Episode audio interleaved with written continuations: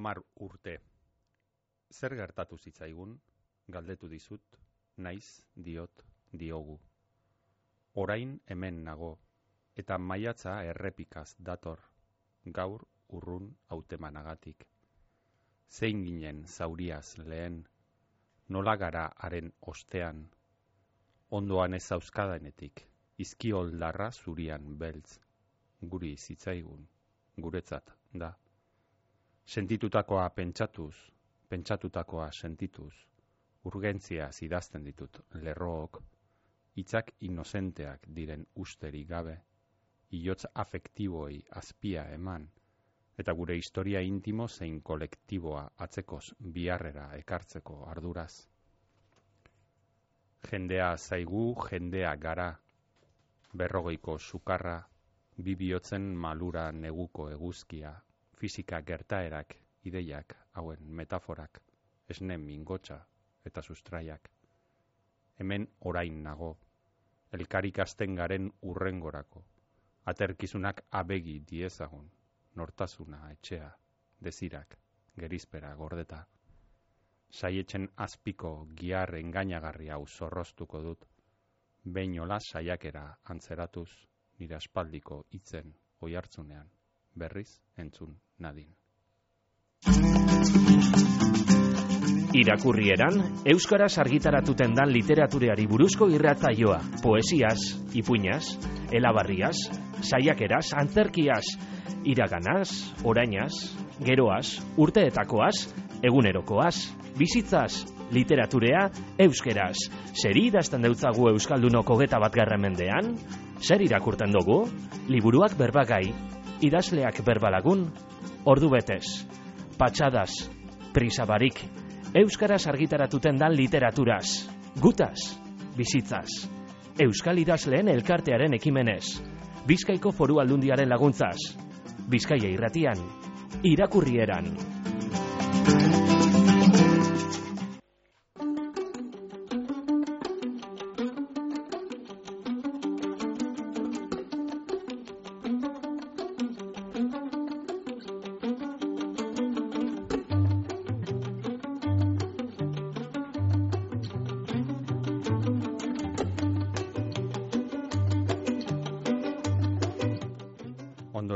Entzuleak gaur eh, irakurrieran zaioan Jon Benitoren lagun minak liburua izango dugu. Berbagai Jon Benito idazleagaz.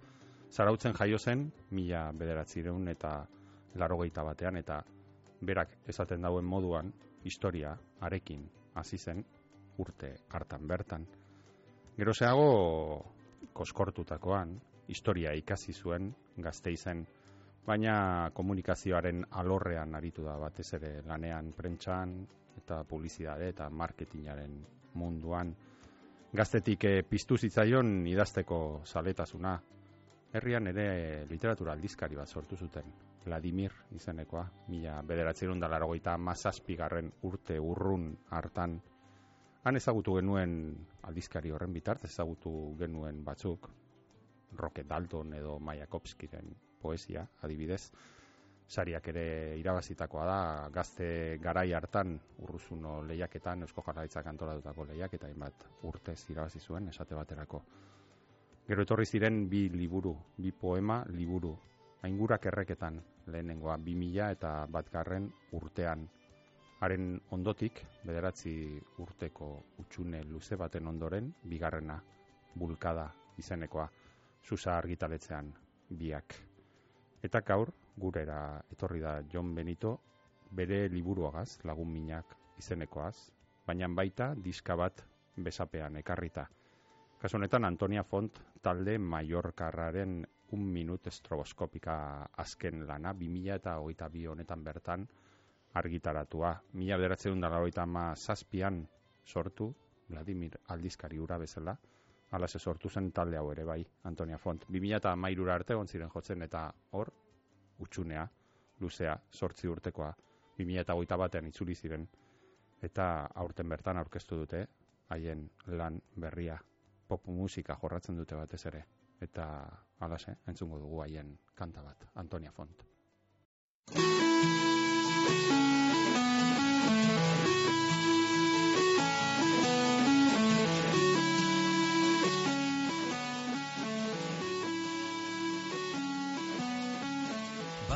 Pellant botets gires es volant en el ritme de sa música. I sa llum mos invadeix. Baix un sostre verd.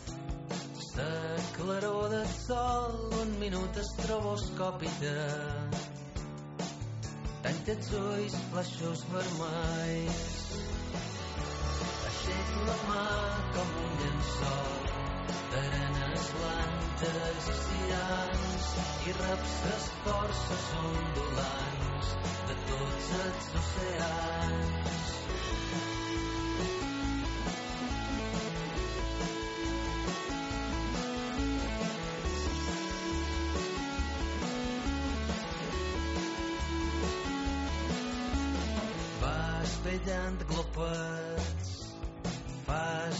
ballar estaçó en el ritme de sa música i sa platja resplendeix. Aixec la mà com un llençol d'arenes blanques i reps les forces ondulants de tots els oceans. Aixec la mà com un llençol de veles blanques nuclears i veig un cosmos arreglat de plantes i animals.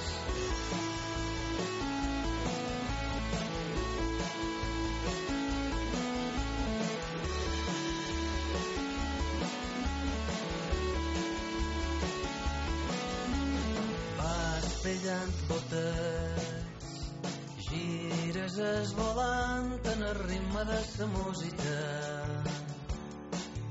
i sa llum mos invadeix aixec la mà com un llençol d'arenes blanques i cians i reps les forces ondulants de tots els oceans aixec la mà com un llençol de veles blanques nuclears i veig un cosmos arreglat de plantes i animals.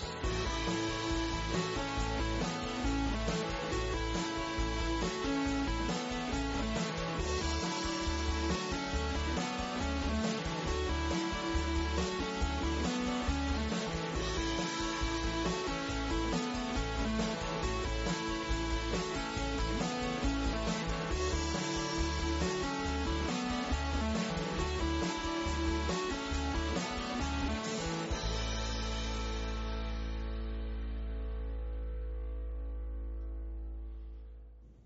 Benito, ondo etorri eta mila esker eh, gure mikrofono eta araño hurbiltzearren Eskerrik asko zuein eta ze akordatzeagatik. nola ezpa. Antonia Fontekin hasi gara eta galdetu nahi neutzunea zergatik eh, aukeratu duzun eh, bueno, talde hau, ea zure idazketetan lagun izaten dozulako, edo idatzi duzun zerbaitekin lotura ikusten diozulako, edo bestela. Gustatzen zaidan gauzetako bat bere kantuetan izan aurreko sasoikoak zein oraingoak da e, giro bat sortzen dutela zeinetan neu oso gustora nagoen e, hori entzuten dudanean da gauza batzuetan gertatzen da izan disko batzuk edo e, artelan bat e, zeran edo liburu bat ez ez da horren beste zer kontatzen dizun baizik eta zeu nola zauden horren horrekin Hmm. e, hartu emanean zaudenean. Eta izan da azken aldian plazer gehien eman didan e, diska, eta iaia berdin zaitze kantu jotzen ari diren, baizuetan neure sentipena diska hori entzuten ari naizenean, ba oso, oso positiboa da, eta Aha.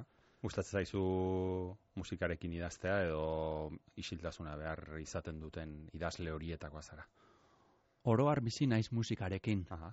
eta bai, e, bueno, bai berdin du ba, lanean ari naizenean e, batzutan laguntzen hau konzentratzen edo laguntzen hau beste norabaitera joaten da gero ba berdin zait e, sukaldean nagoenean edo ba, laguntza handikoa da zen kotxean noanean edo ba bizi naiz musikarekin eh? ez bakarrik e, sortze lanean ari naizenean edo lanean nabilenean Hmm. Musika izaten da ere bai, e, bueno, ez dakit bide polit bat, e, pizka bat nostalgiko jarrita atzera begiratzeko, ez? Atzerago denboretara eramaten gaitu. Zure pertsonaia batek esaten du, ezin jasan dezaket bere iraganak durduzatzen duen jendea. Iragana hitz egingo dugu pizka bat ez dakit zure iraganak durduzatzen zaituen edo Bai, horre aipamen bat egiten du esplizituki ez, ba, gaur egun badago bolara bat e, denak bizi behar dugula orainaldian iraganak ez duela inporta eta holako orainaldi perpetuo batean biziko bagina bezala, e, une oro jaioko bagina bezala, egunero jaioko bagina bezala, eta neu eh, behintzat ez naiz kultura hortakoa. Nik uste dute gure iraganaren gainean bizi garela, izan iragan kolektiboa, zein iragan personala, eta ba, ba iragana kondizionatuta bizi garela. Hmm.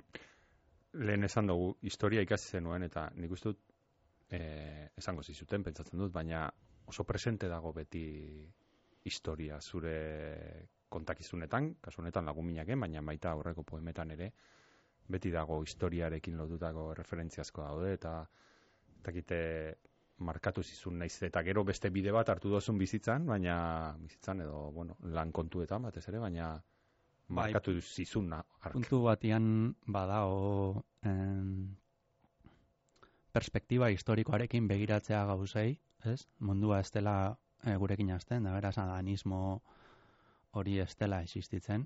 Eta gero bestetik badaukat e, zauri edo anekdota personal bat, da gabonero e, aita galdetzen diala zertarako ordein duen izun e, historiako karrera. Ez? Da uste dut bizi duela berak e, nola bait, e, ez dut esango frakaso bat bezala eta puntu bat dian da, ez? Ba, lehen e, sekuentzia logiko bat segolako ikasi zenuen hortan egingo zenuela lan, da nire aitaren gero alperri da, ze esplikazio ematen dizkiozun, bizitza berazgarriagoa izan dela, gero hartu duzun erabakietan, eta nola bait, ba, bueno, nik egiten dut hortik, nik gustatzen dizkit historiako liburuak, orain podcastak ere bai, dokumentalak eh, ikustea, perspektiba historiko hori, ba, nire eguneroko lanetara eramatea, baina badago anekdota, aitarekiko anekdota Hmm. txiki hori. Hmm.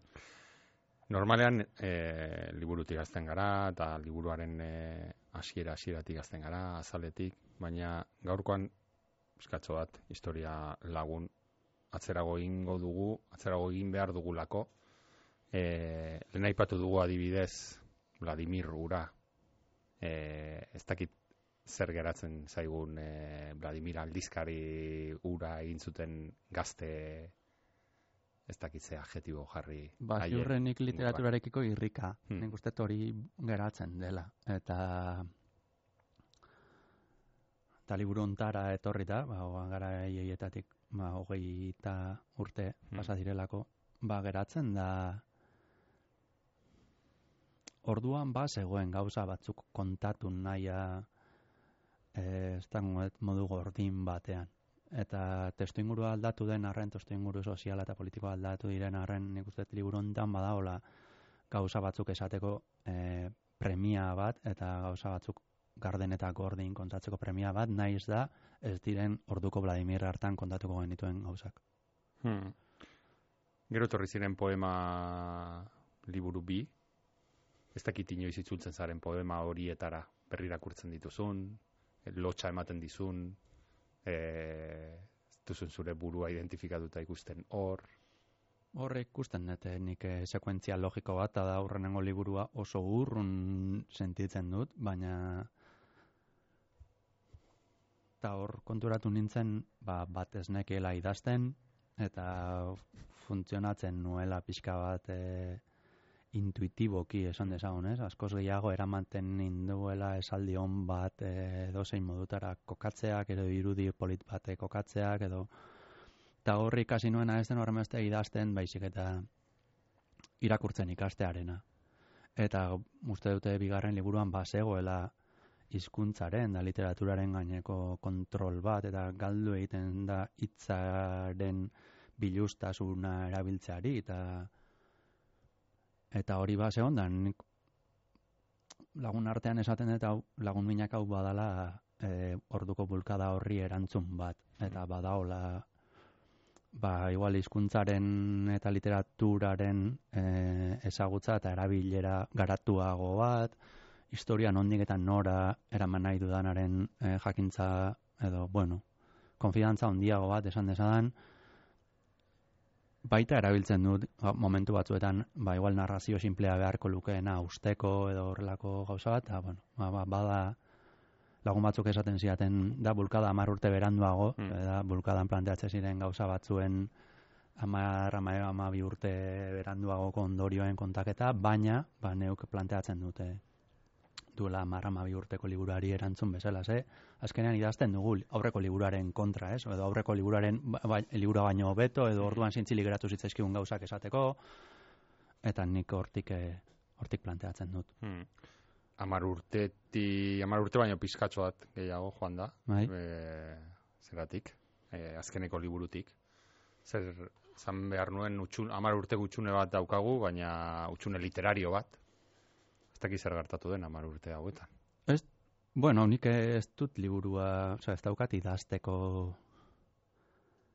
behar eh, natural bat, Mhm. ez daite ez dut bi urtean behin edo lau urtean behin liburu bat eh, argitaratzeko go premiarik ez dut sentitzen zergatik eta ba, idazlea naizelako edo ez dakiz zer, baizik eta egon behar du mot- motivazio bat liburu bat idaztera jartzeko, eta niretzat motivazio nagusien abintzat bada inguruan gertatzen di, ari diren gauza batzuekin konexio bat nahi dudala lortu, eta hortarako iruditzen zaite bi hiru urtean behin edo bost urtean behin liburua datera alko banu, ba, ziurrenik eh, aldian gertatzen ari diren, eta nire inguruan dauden pertsona batzuen inporta zaien gauzekiko, ba, zailagoa izango litzatekela hori idaztea. Hmm. Eta idatzi halko nukela agian fikziozko historia bat ederragoa, eta historia berak mamia daukana, eta horrelako gauzat, baina momentuz ez da motibatzen hauen Hmm. e, tira egiten didan arrazoi nagusia. Hmm.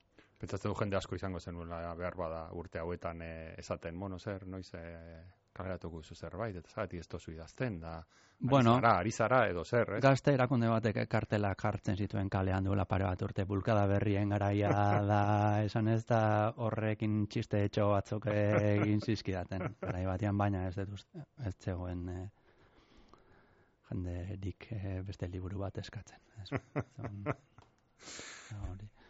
gatozen lagun minak honetara. Hasiko gara normalean hasten garen lekutik eta da portadatik. Zer garrantzitsua niri behintzat eta ona etorten diran e, idazle guztiei ba, beti esaten dut zet, ezta? Zer garrantzitsua den e, portada, ez dakit zer kontatu aldi guzun lagun minaken portadaren inguruan. Kontzienteke egindako Bai. portada bat dela suposatu nahi dut, Bai, ondo pentsatutakoa. bai, ba, gero bakizu irudien mundua mugitzen den jendeari liburu bat irakurraraztea zeinen gauza komplikatua den, Egia. are gehiago argitaratu aurretik foliotan, Hm. eta kasu honetan gotzon gara izabalek eh, horrela egin zuen, da hogeita emeretzi azal ezberdin egin zituen, baina garbi zeukan nauzela, denak ziren variableak eh, ba, urre zuri beltzaren gainekoak, eta argi geneukan azan, ba, ipuinen tonuari edo liburuan baitan dagoen giroari loturik relieve bat edo izan egin behar zuela azalak. Zer, ba, ba, iruditzen zaidalako gero kontakizunetan badaola kapa ezberdinak, e, esango dezagun ez gauza plano bat ez izatearena e, dimensio bakarrean gertatzen dena, ez da gero imprimatu behar duzunean dimensio bakarrean bi dimensiotan agertzen den, baina bai agertzea kapa ezberdinak daudena, rugosidade bat eukitzea, eta gero sugerentziako gaitasuna, eta gero ba, sal batek euki beharko lukena, ba, eskaparatean jartzen dute, ba, e, indiferentzia ez sortzea. Hmm. Polita da, gainera gogoan dut e, liburua kaleratu zenean garrantzia berezia eman zeniotela e, azalari ere bai. ez? Bai, Eta arreta de, deitu dozku, baina gertatu zitzaigun katisarekin ere bai. E, ezkerronen e, orduko hartan e, haren liburuak bukaeran eukan, zuk hasieran jarri dozuz, ezkerronen zerrenda luze batez, esan izaten da, ez dakit e, ala, ala dan edo ez, edo zenbat dagoen egiatik hortik ez, ba horixe, e, idaztea oso bakarkako lana dala, eta hala ere, bueno, hemen ikusten doguz, izan dituzula konplize batzuk inguruan, ez dakit e, horrek pixka bat mitoa erorarazten duen, ez, idazle bakartiaren mitoa edo... Bueno, idaztek jarraitzen du ekintza bakartia izaten da. Asko goratu naiz e, ba, poemak idaztetik narrazioak idaztera pasatzen zarenean asko goratu naiz Berran Ratxagaren esaldi batekin esaten zuenean novela bat ipurdiarekin idazten da eta ez buruarekin. Ez? Eta ipurdia aurkian jarri behar dezu eta e, konstantzia bat eskatzen dizu. Eta egia da ba, bakarrik ordu batzuk pasatzen diela bai idazketan, bai berri irakurketan, bai zuzenketan.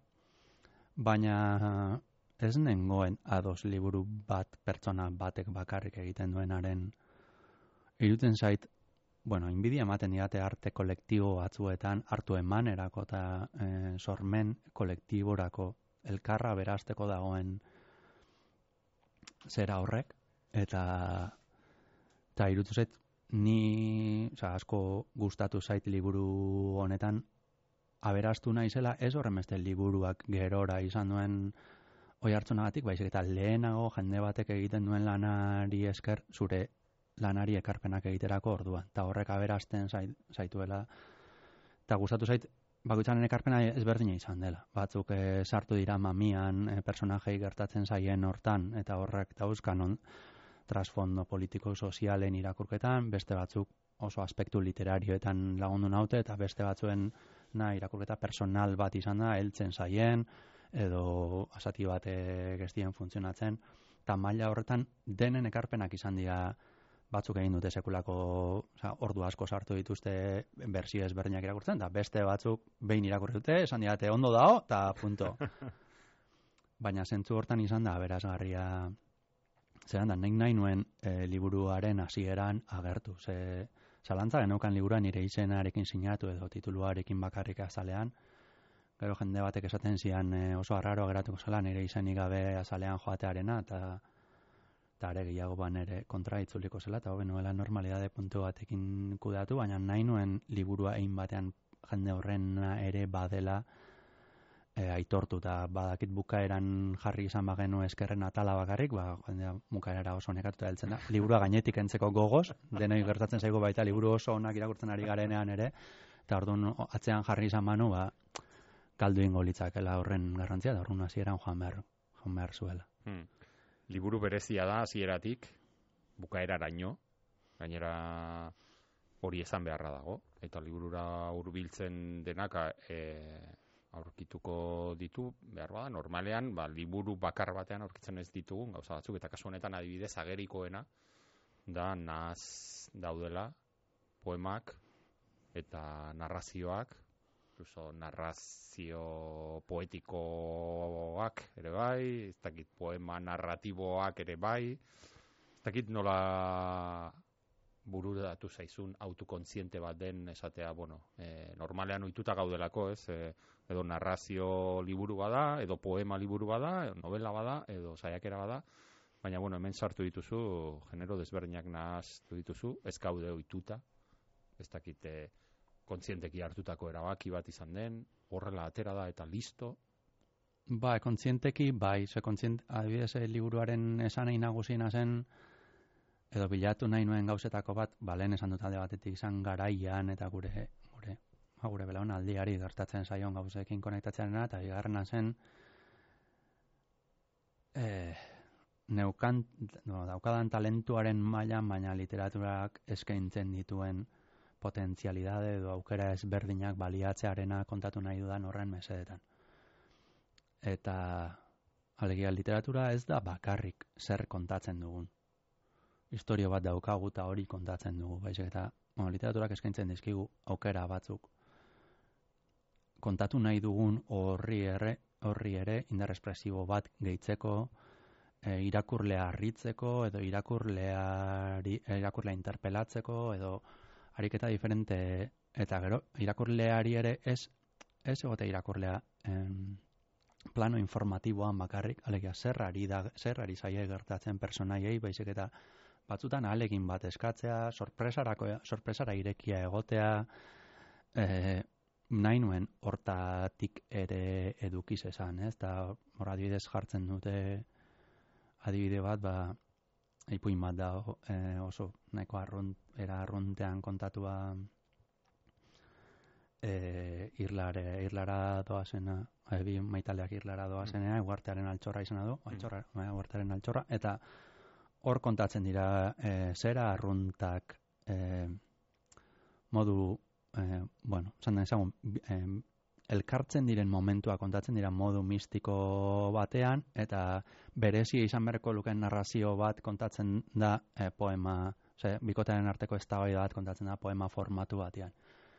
Eta hor zer, zer bilatzen da kasu hortan? Ba, kasu hortan bilatzen da, azkenean, eztabaida hori razionalizatuko bagenu narratibizatu eta hau gertatu zen da pertsona batek hau esan zuen da besteak bestea erantzuten dio ba ustut indar espresibo oso txikiako lukela espada eta elkarrezketa hortan esaldi indartsu bat tartekatzen dela. Baina irutzi zait honek badaukala espresio simboliko bat. Berdin zaigu zer esaten duen nork esaten duen zer.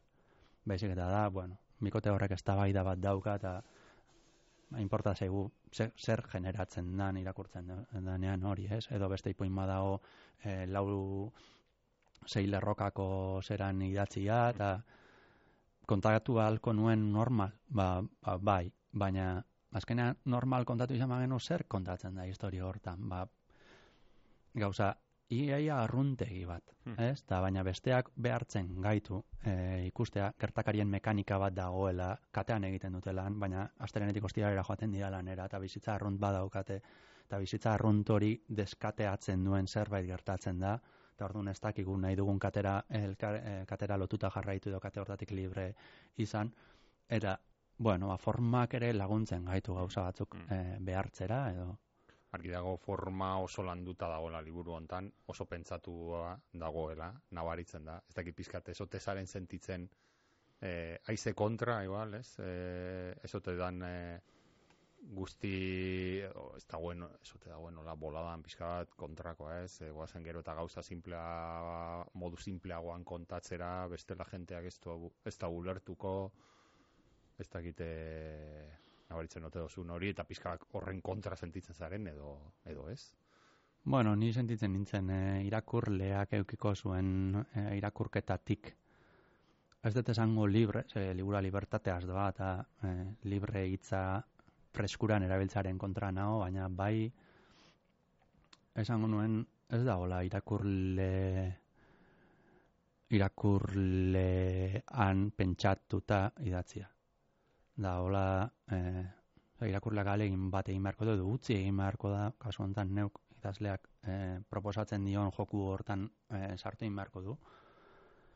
Ta nik ba eskerrak eman ditudanen artean eh, badauka termometro liburu guztietan termometro lana egin didan pertsona bat eta fiatzen naiz bere irakurtzeko gustu ez eta gaitasunez eta hori zen niri testuak lurrera ekartzen laguntzen zidana, eta berak eh, momentu batean esaten bazian eh, bale, hmm. ba, funtzionatzen du, niri hmm. iruten zait, bueno, ba, ez da, hola, ainurrun, jende batek guztien duen bezain urrun, jokuaren baitan sartzen denean eh, jarraitu beharko lukela.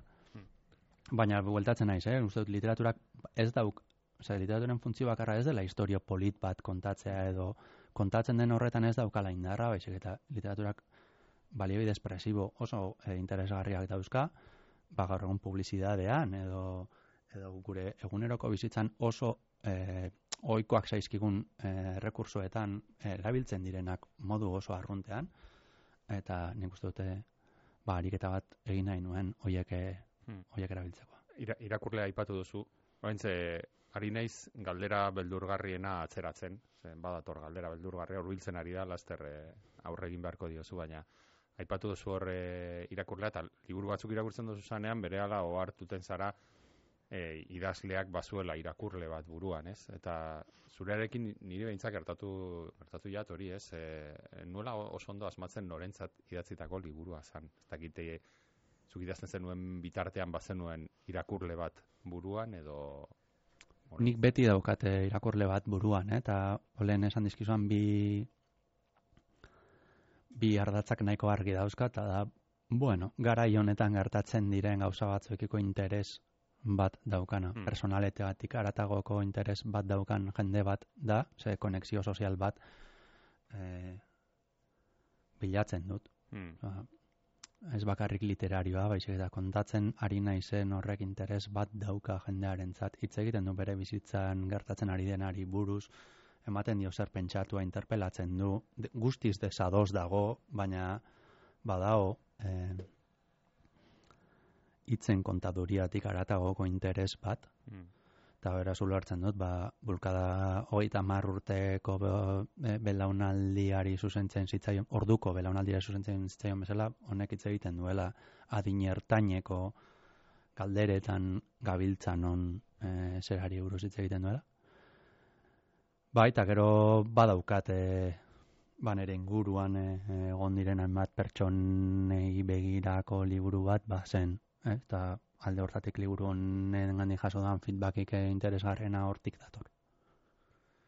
Kaleratu duzu farmazia beltza argitaletxearekin, orain, e, orain ez asko martxan jarri den argitaletxe berri eta txiki bat, ez dakite nola iritsi zaren e, haien gana, edo haien e, proiektuak zelan erakarri zaituen, edo... Ba, espalditik ezagutzen ditudan bikide dira proiektuaren atzean daudenak, eta ba, eskaini diatena da eh, konfiantza neukan liburuarekiko, eta gero eta gero uste dute importantea dela eh, hainbat ordu eskaini dizkiozun lan bati empatia eta kariñoa eskaintzarena eta hori eskaini diate. Mhm.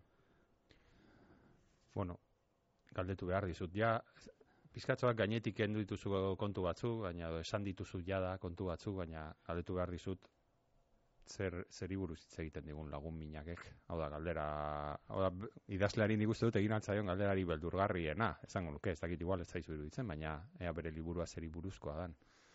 Hainbeste ordu pasa ondoren, orain e, irratian, bi, bi minutu eskazetan Dula agurtu bost- behar duzu. Dula bostaste edo, e, zerbeza bat hartzera joan nintzen Angel Ertsundirekin, ba, liburu bat atera duelako uda berri honetan ere, Mm, eta e, pentsatzen nuen, berarekin zerbait hartzen ari nintzela, pentsatzen nuen gauzetakoa zen, e, ez zaidala gustatzen e, gai bati buruzko liburu bat idazten dugunean, baina neuk hori egin nuela, ez? Eta tituluak esaten duen bezala e, lagun minez doa, eta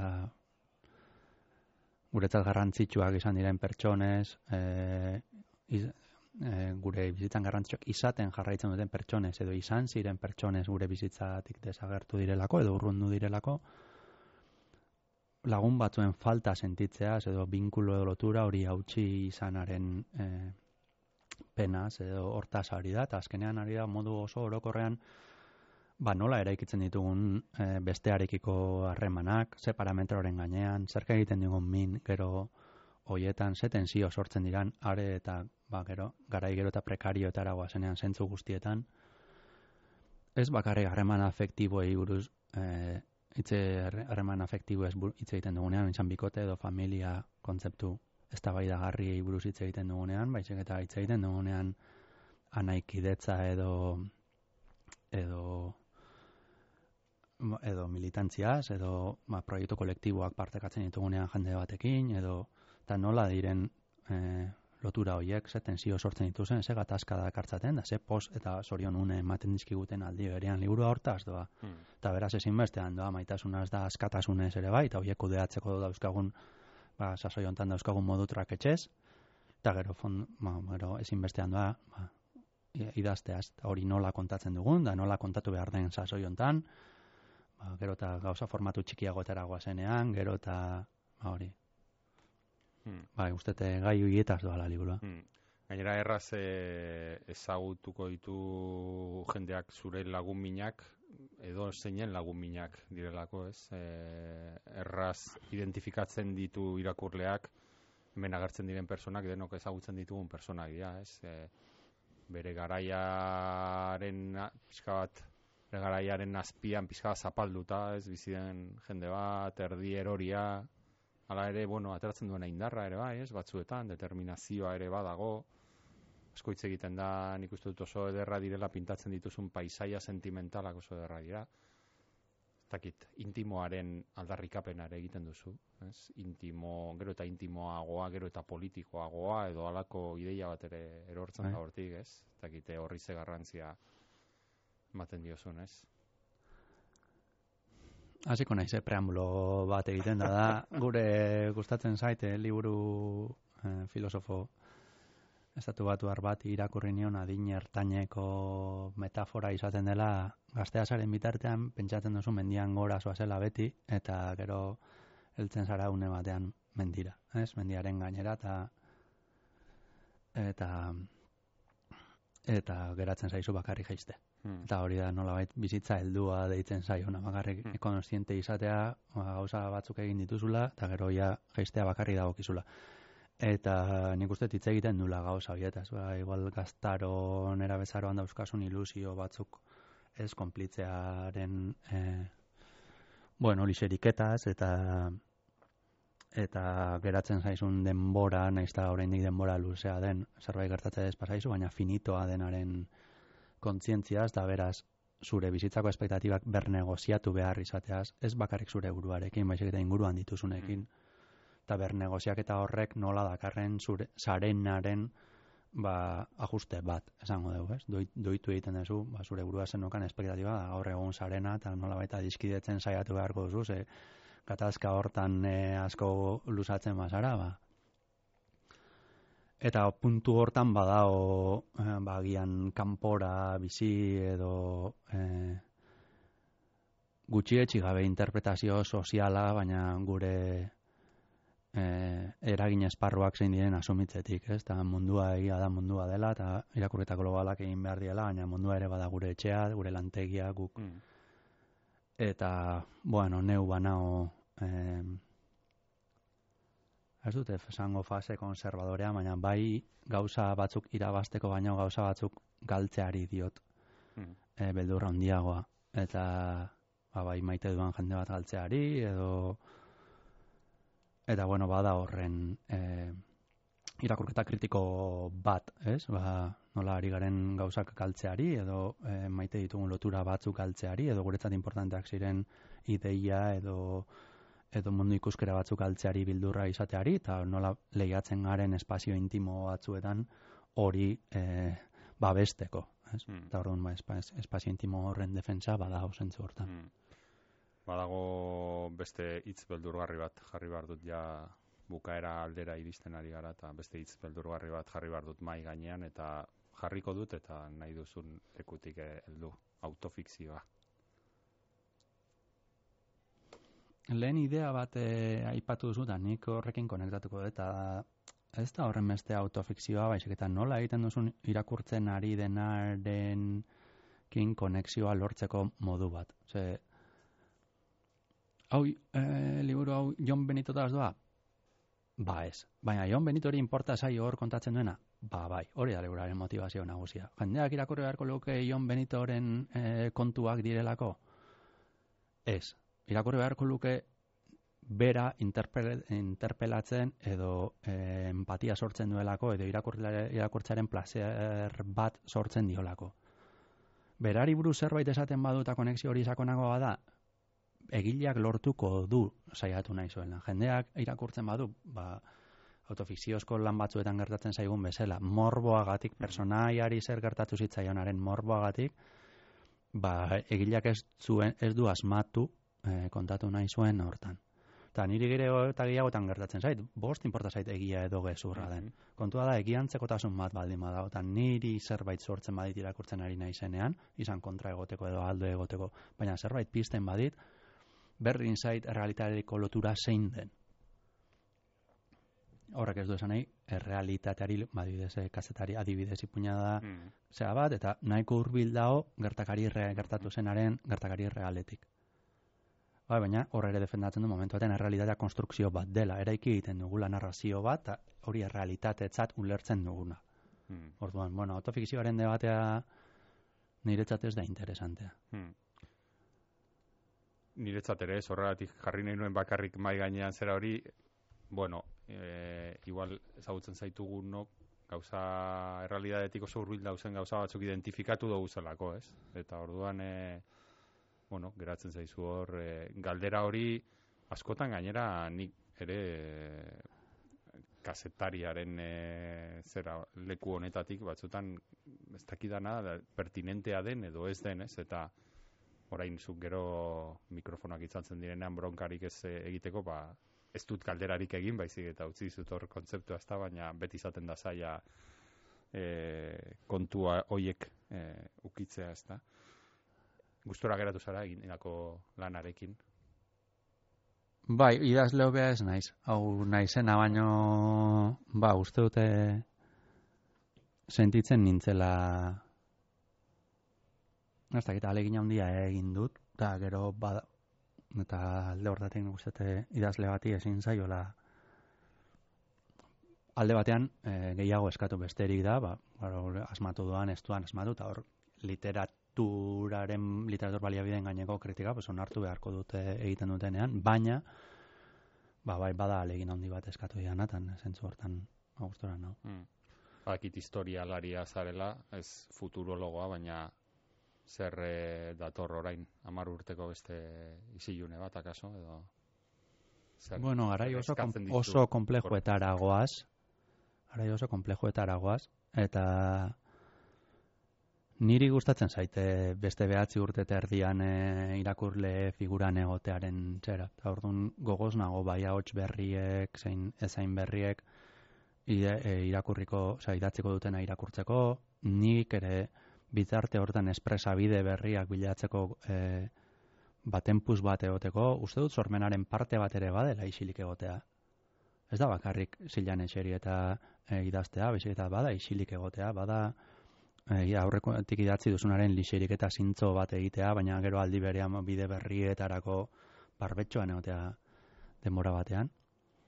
Eta irutuko zaite mendi, iruditzen zaite mendik amar urterako literatura ez naiz ni tasari, baizik eta irakurriko dugun literatura ba, apurba diferentea izango dela orain irakurtzen dugunaren aldean. Ba, ba ezberdina delako duela hogei urte, duela hogei urte irakurtzen genuenetik, eta eta gero badatu zelako ahots berriak, gure ba, referentziak freskatzen dituztenak, gure mundu ikuskera freskatzen dutenak, gauza berriek probatzera usar, e, osea, bidea irekitzen digutenak, eta ba, hortarako irekita ere egon beharko dugu. Plazer bat izan da gaur zurekin e, solasaldi hau berdin. Eta diskoaz gain, liburu bat ere ekarri dozu, Jose Luis Otamendirena, gainera Jose Luis Otamendi bera eukiko dugu hemen datorren astean, beraz, eskatuko dutxut, ba, bere azkeneko liburutik, landuratik, e, poema bat uste dut aukeratu dozula. Bai. Eta entzungo dugu zure hautzean poema hori eta alaxe agurtuko zaitugu. Ba, eskarrik asko. Zueli.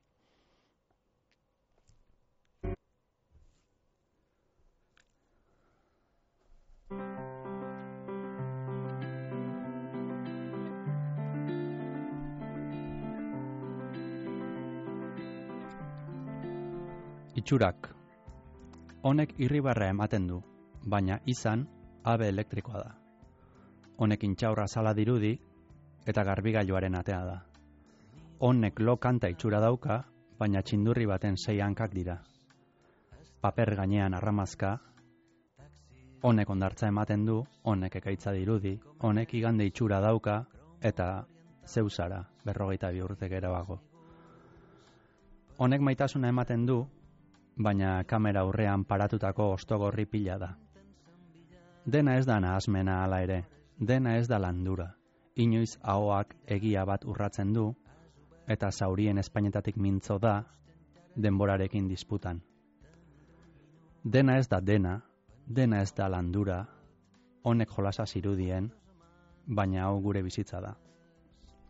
Per alienes circumstàncies separats et sa vida sempre vol anar recta i és el món que se'ls està espanyant un estel brillant dins un blau marí. És molt a prop comparat amb l'infinit necesser de plàstic de lletós tantís penses té un màxim de posar-se trist tu i jo som dos amants perfectes per alienes circumstàncies separats. Et sa vida te pot ser molt dolenta i és el món que no està ben pensat jo som dos amants perfectes per alienes circumstàncies separats. Et sa vida és una puta merda. I és el món que se'ls està llevant. Tu i jo som dos amants perfectes, fluors i neons, esterrers banyats, taxis, peatons, un petit comerç, cromos orientals, saigudes nígols, clavellaram.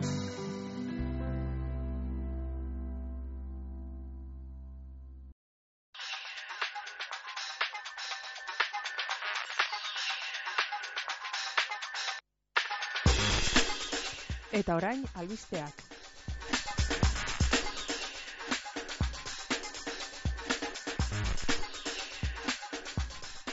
Aste honetan bertan kaleratu dan e, liburu baten albistea ekarri dugu, laster, espero dugu idazleagaz ere hemen elkarrizketatzoa egina al izatea. Erretzaile da mutuen konpainia da liburua eta aste honetan bertan aurkeztu dau, aingeru epaltzak e, iruñan egin dau aurkezpena, saldiko maldiko elkartean hori eguaztenean e, izan zen, erretzaile da mutuen konpainia elkar e, argitaletzearekin kaleratutako novelea da eta bere aspaldiko personaia bat, bere aspaldiko novela oso ezagun batean agertu zen personaia bat e, berreskuratu du berreskuratu da angeru epaltzak eta berriro ekarri dozku erretzaile da mutuen konpainia liburu honetan, aste honetan aurkeztu da eta esan bezala espero dugu laster e, aingerurekin e, berba egin izatea liburu honen inguruan.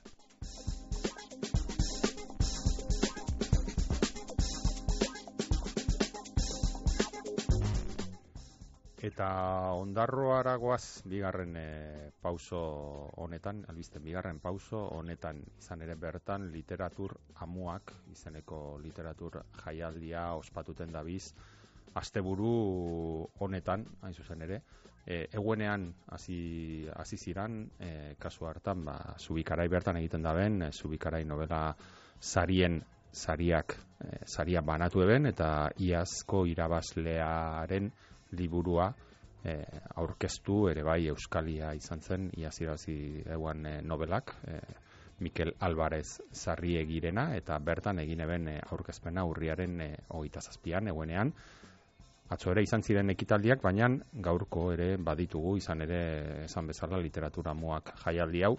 Aste, aste buru osoan egongo da e, ondarroan Eta gaur bertan e, zapatuan arratzaldeko seietan leire Bilbauk eskainiko dau errezitaldia, etxeko urak bere liburuan e, oinarrituta arratsaldeko seietan izango da, eta kofradia, or, e, zera, ondarruko kofradia, zaharrean biharko ere e, bi itxordu goizean bertso saioa, maite sarasola eta enare muniategirekin, kasu hontan kalekutsin izango da, eguerdiko ordu batean. Eta arrastian berriz irakurraldia ondarroako lehengo andra gizonen bizipen xelebereak izenarekin, Josu Arrizabalagaren eh, eskutik. Hori zeietan. Izango da kofradia zaharrean. Eta gogoan izan baitabe bertan dagoala orain hemen hainbatetan aipatu dugun erakusketea liburuaren arbola izenekoa. E, urriaren hogeian, dago ondarroan, e, badakizuen moduan, badoa, herri herri bizkaitik, eta orain e, ondarroan dago, literatura amoak ikin batera, liburaren arbola, gorka arrese susako editore izan dakoak, apaiatutako erakusketa, eta ikusgai izango da, azaroaren, amarrera arte kofradia zaharreko lehenengo solairuan e, dago erakusketea, eta bertan, ba, hainbatetan komentatu dugun moduan, liburuaren e, inguruko hainbat kontu jakingarri jakiteko modua izango duzu beraz oraindik garaiz e, sabizie ondarrura gerturatu eta literatur amuak izeneko jaialdi honegaz gozatzeko.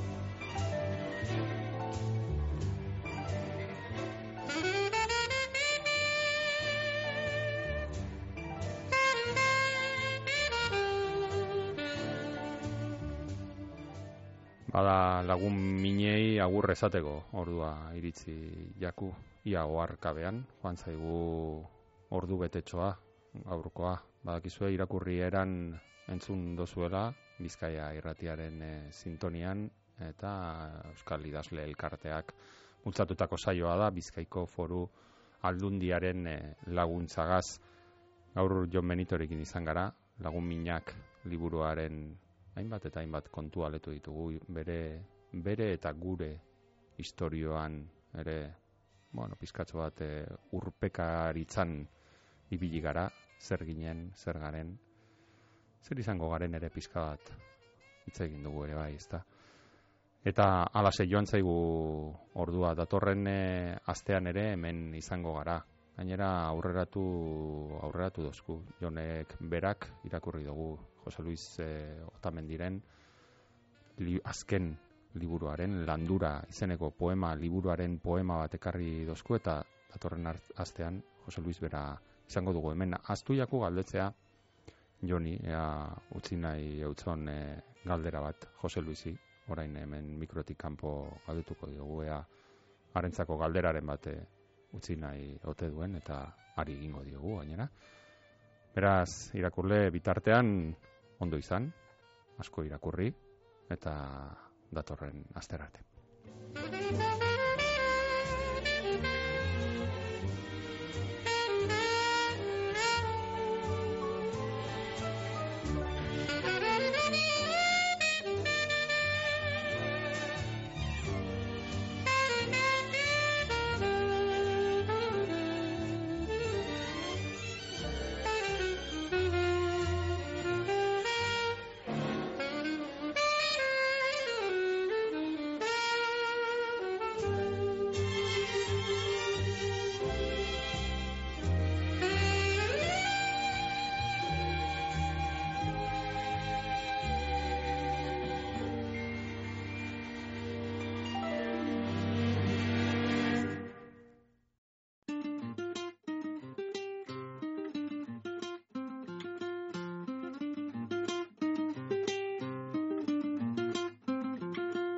Sa pols damunt mobles, jo pas es pedaç, sa ratxa de llum, anell de Saturn, una de xona, com una lluna el travessarà, ses coses petites, ses coses descomunals, el sentit de sa vida, un dia te val, no vols interrompre mil euros,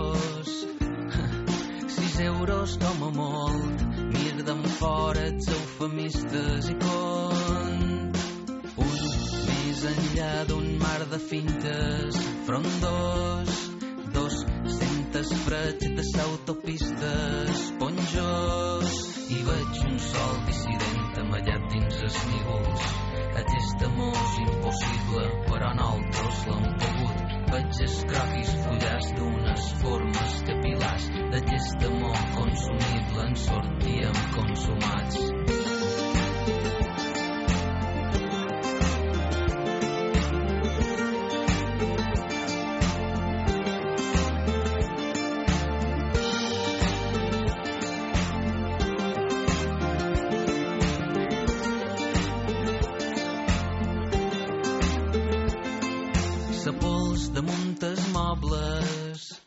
Jo pas es pedaç, sa fusta flueix, sa recta segueix, s'espai encorbat, no gos interrompre, mil euros, sis euros com a molt, mir d'en fora els eufemistes i cont. Un més enllà, un tren de cotxos, convois, dois ballen ses parets de totxos, fotons, i veig un sol dissident amallat dins els nívols. Aquest amor és impossible, però nosaltres l'hem pogut. Veig els croquis fullars dels teus globus oculars. D'aquest amor consumible en sortíem consumats. I veig un sol dissident amallat dins els nívols. Aquest amor és impossible, però nosaltres l'hem pogut. Veig els croquis fullars d'unes formes copulants. D'aquest amor consumible en sortíem consumats.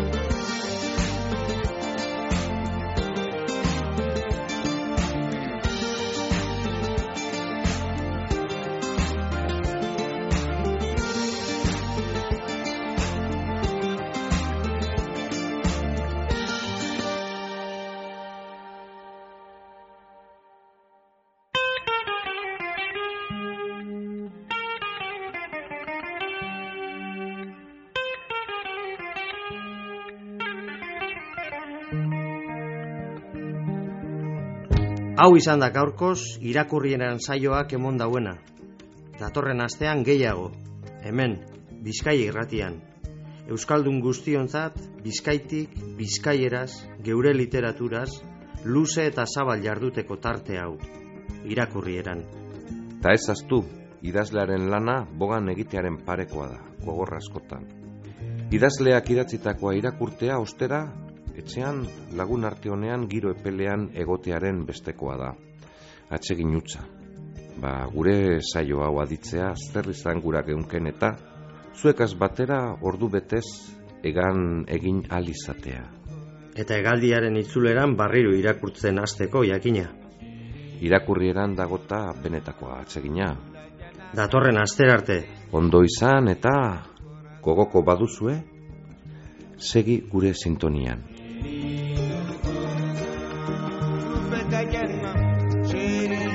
Yeah, that'd be